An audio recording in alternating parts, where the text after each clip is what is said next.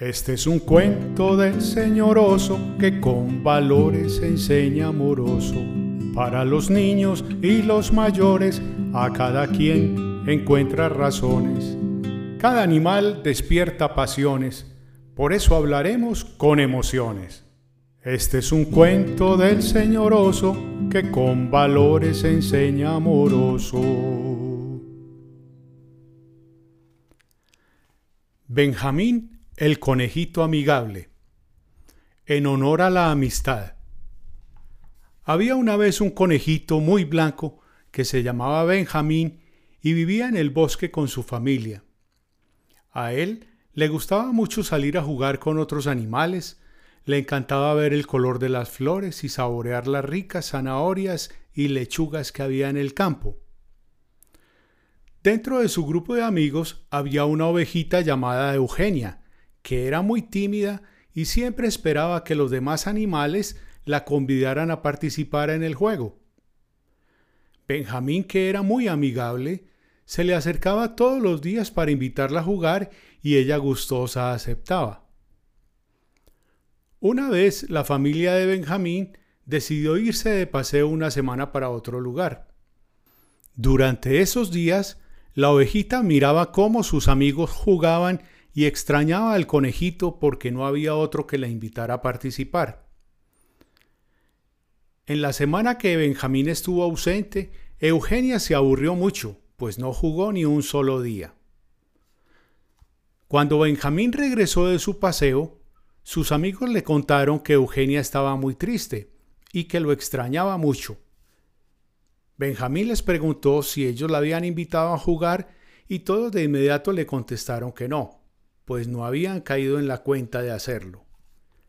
El conejito les dijo que era importante que todos participaran del juego, pues así pasarían momentos más felices.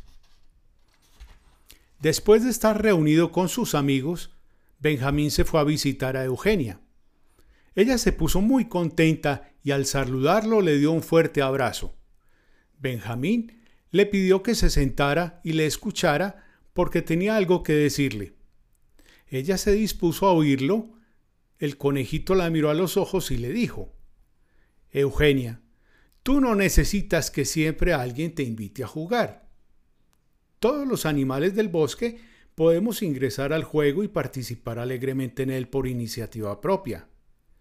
Si siempre estamos esperando que alguien nos convide, nunca vamos a lograr hacer las cosas por nuestra propia cuenta. Eugenia se quedó pensando en estas palabras, lo abrazó de nuevo y le dio las gracias. Desde ese día Eugenia decidió dejar su timidez a un lado, pues entendió que al igual que Benjamín, todos eran sus amigos y aceptó que no debía esperar siempre una invitación. Comenzó entonces a ingresar sola al juego, incluso a veces era ella quien tomaba la iniciativa de empezar una nueva diversión y los demás la seguían. Esta experiencia también sirvió a los demás amigos de Benjamín, pues a partir de ese momento fueron más generosos. Este es un cuento del señor oso que con valores enseña amoroso. Soy José Horacio Correa Jaramillo, creador de los cuentos del señor oso. Agradezco inmensamente la colaboración de María Clara Correa Gallego en la grabación y edición de este podcast. Suscríbete a nuestra página web www.josehcorrea.com y adquiere nuestros cuentos y poesías en formato digital o impreso.